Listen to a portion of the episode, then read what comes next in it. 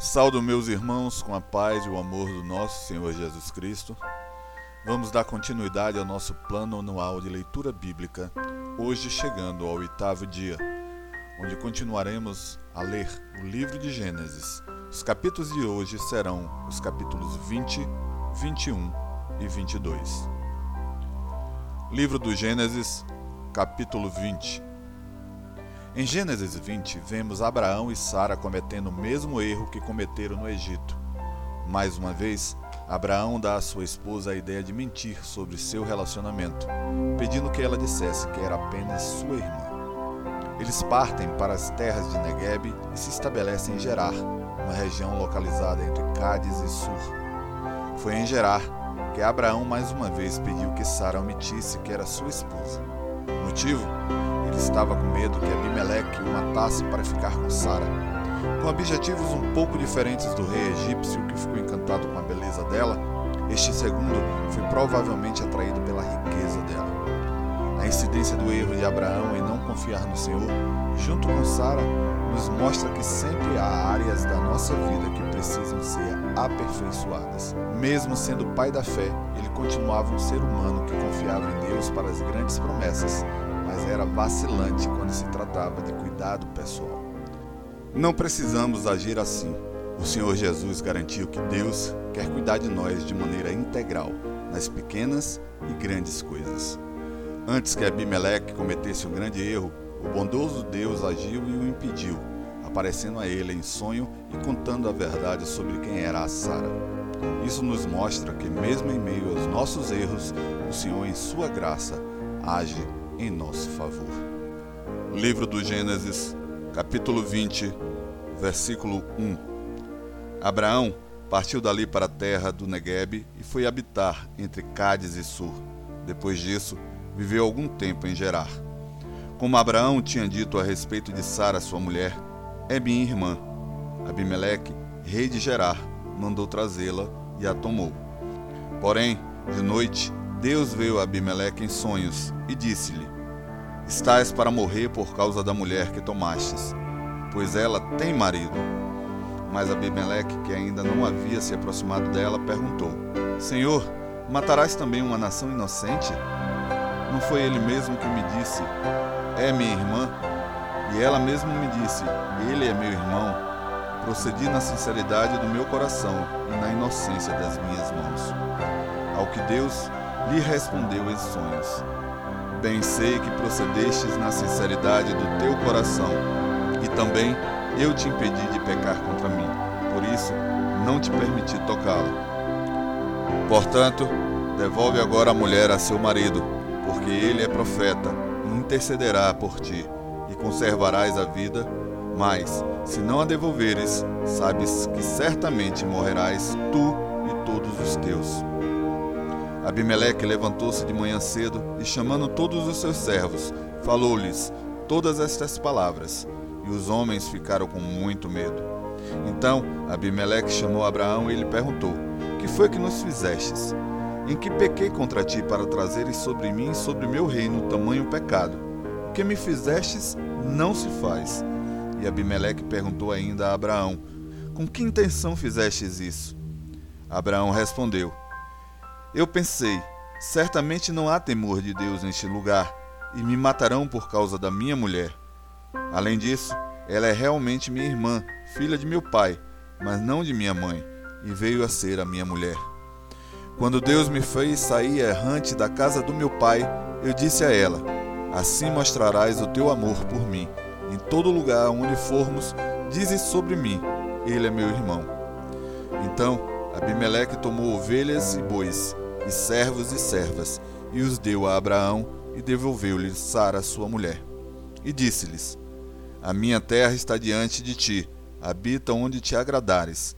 E disse a Sara: Entrego a teu irmão mil moedas de prata como reparação da tua honra diante de todos os que estão contigo. Estás restaurada diante de todos. Então Abraão orou a Deus, e Deus curou Abimeleque, sua mulher e suas servas de maneira que tiveram filhos, porque o Senhor havia fechado totalmente o ventre de todas as mulheres da casa de Abimeleque, por causa de Sara, mulher de Abraão. Livro do Gênesis, capítulo 21. Vemos em Gênesis 21 o maravilhoso relato do nascimento de Isaac, o filho da promessa. Aqui aprendemos que a confiança e dependência nas promessas de Deus são um caminho seguro, embora muitas vezes adversos e confusos. Uma expressão deve ser destacada aqui.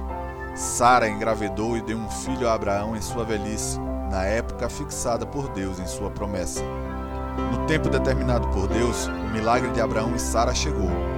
O mesmo aconteceu a Jesus Cristo, na plenitude dos tempos. Ele nasceu. Sendo assim, vemos que o nascimento de Isaac prefigura o de Jesus. Os dois só nasceram quando o tempo do propósito de Deus se cumpriu. Por mais que as coisas fiquem loucas ao nosso redor e tudo saia do lugar, Deus soberano jamais se atrasa ou adianta. Ele tem a nossa história em suas mãos e está atento ao clamor de seus filhos que a Ele clamam. O Senhor tem tempo determinado para tudo em nossas vidas, e quando o tempo ideal de Deus chegou na vida de Abraão e Sara, eles receberam a promessa.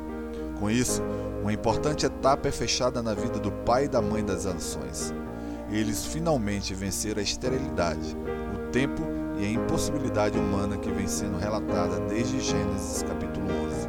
Além disso, vemos que Deus é fiel às suas promessas. Abraão creu em meio às impossibilidades e Sara adorou ao Senhor em gratidão pelo menino. Livro do Gênesis, capítulo 21, versículo 1. O Senhor visitou Sara conforme havia falado e fez-lhe como havia prometido. Sara engravidou e deu um filho a Abraão em sua velhice, no tempo determinado, sobre o qual Deus lhe havia falado. Abraão pôs o nome de Isaque no filho que lhe nasceu, que Sara lhe tinha dado. E quando Isaque tinha oito dias, Abraão circuncidou seu filho, conforme Deus lhe ordenara. Abraão tinha cem anos quando lhe nasceu Isaque, seu filho. Por isso, Sara disse: Deus deu-me razão para rir Todo aquele que ouvir sobre isso rirá comigo. E acrescentou: Quem diria a Abraão que Sara haveria de amamentar filhos? No entanto, dei-lhe um filho na sua velhice. O menino cresceu e foi desmamado, e Abraão deu um grande banquete no dia em que Isaac desmamou. E Sara viu que o filho de que Agar, a egípcia, tinha dado a Abraão, estava zombando de Isaac. Pelo que disse Abraão: Manda embora essa serva e o seu filho, porque o filho dessa serva não será herdeiro com meu filho Isaque. Isso pareceu muito desagradável aos olhos de Abraão, por causa de seu filho. Porém, Deus disse a Abraão: Não considere isso muito desagradável aos teus olhos por causa do menino e por causa da tua serva. Atende à voz de Sara em tudo o que te diz, porque a tua descendência será reconhecida por meio de Isaque.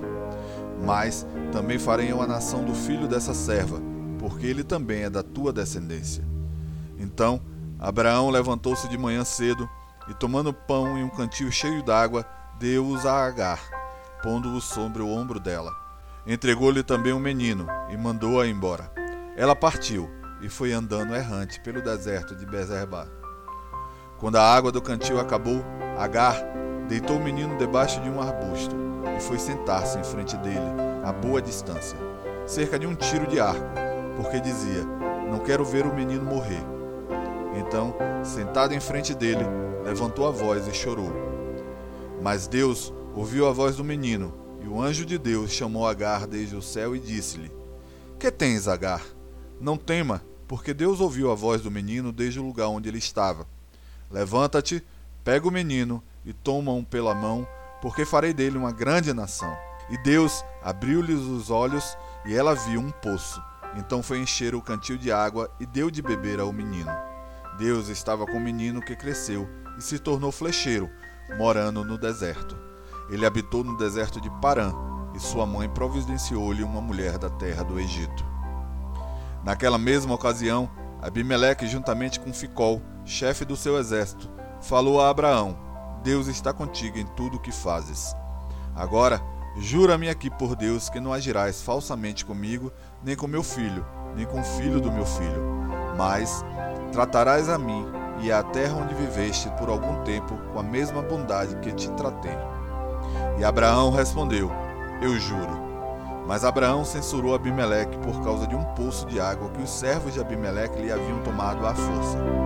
E Abimeleque respondeu-lhe: Não sei quem fez isso. Nunca o contastes a mim. Nunca ouvi falar disso, senão hoje. Abraão tomou ovelhas e bois e deu-os a Abimeleque, e assim fizeram uma aliança. Porém, Abraão separou sete cordeiras do rebanho, e Abimeleque perguntou a Abraão: O que significam estas sete cordeiras que separastes? Abraão respondeu: Receberás estas sete cordeiras da minha mão, para que me sirvam de testemunho de que eu cavei este poço. Por isso aquele lugar foi chamado Bezer, porque ali os dois juraram. E assim fizeram aliança em Berzeba. Depois disso, Abimeleque e Ficol, chefe do seu exército, levantaram-se e voltaram para a terra dos filisteus. Abraão plantou uma tamargueira em Berzeba e ali invocou o nome do Senhor, Deus eterno. E Abraão viveu muitos dias na terra dos filisteus. Livro de Gênesis, capítulo 22. Em Gênesis 22, vemos o Senhor Deus pedir a Abraão o bem mais precioso que ele tinha sobre a terra em sua existência, seu filho Isaque. Embora não tenha duvidado e com a expectativa de que Deus ressuscitaria o menino por ser o filho da promessa, o pai da fé com certeza derramou muitas lágrimas diante de Deus.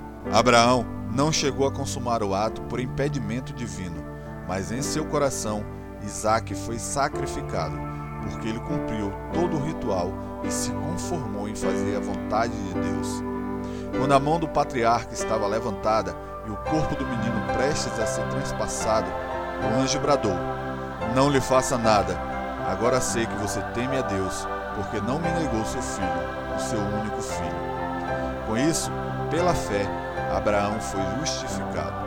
Embora as obras por si só não nos justifiquem ou tenham autoridade para a redenção, elas são a evidência da fé. Não existe fé sadia e agradável a Deus que não haja, não faça nada. Tiago, irmão do Senhor, nos diz que a comprovação da fé está nas atitudes que lhe seguem. Livro do Gênesis, capítulo 22, versículo 1. Depois dessas coisas, sucedeu que Deus provou Abraão, dizendo-lhe: Abraão, e ele respondeu: Estou aqui. E Deus prosseguiu: Toma agora teu filho, teu único filho, Isaque, a quem amas. Vai à terra de Moriá e oferece-o ali em holocausto sobre um dos montes que te mostrarei.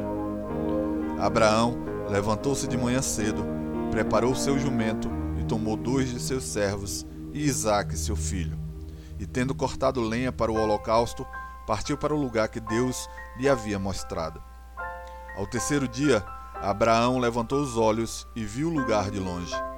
Então, Abraão disse aos seus servos: Ficai aqui com o jumento. Eu e o moço iremos até lá, e depois de adorar, voltaremos.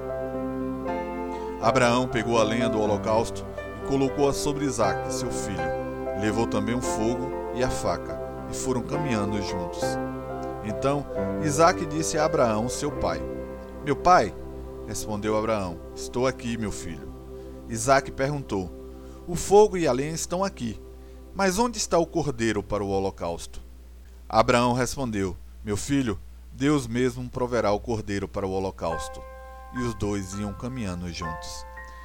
Tendo eles chegados ao lugar que Deus havia mostrado a Abraão, este edificou o altar e arrumou a lenha. Depois amarrou seu filho Isaque e o colocou em cima do altar, sobre a lenha. E estendendo a mão, pegou a faca para imolar o filho. Mas o anjo do Senhor bradou desde o céu: Abraão, Abraão! Ele respondeu: Estou aqui. Então o anjo disse: Não estendas a mão contra o moço, não lhe faças nada, pois agora sei que temes a Deus visto que não me negaste teu filho, teu único filho. Então Abraão levantou os olhos e viu atrás de si um carneiro preso no mato pelos chifres. Abraão foi, pegou o carneiro e o ofereceu em holocausto no lugar do seu filho. Por isso, Abraão chamou aquele lugar Jeová Jiré, pelo que se diz até o dia de hoje: no monte do Senhor se proverá. Então o anjo do Senhor bradou a Abraão pela segunda vez desde o céu. Por mim mesmo jurei, diz o Senhor, porque fizeste isto e não me negaste teu filho, teu único filho. Que com certeza te abençoarei e multiplicarei grandemente a tua descendência, como as estrelas do céu e como a areia da praia do mar.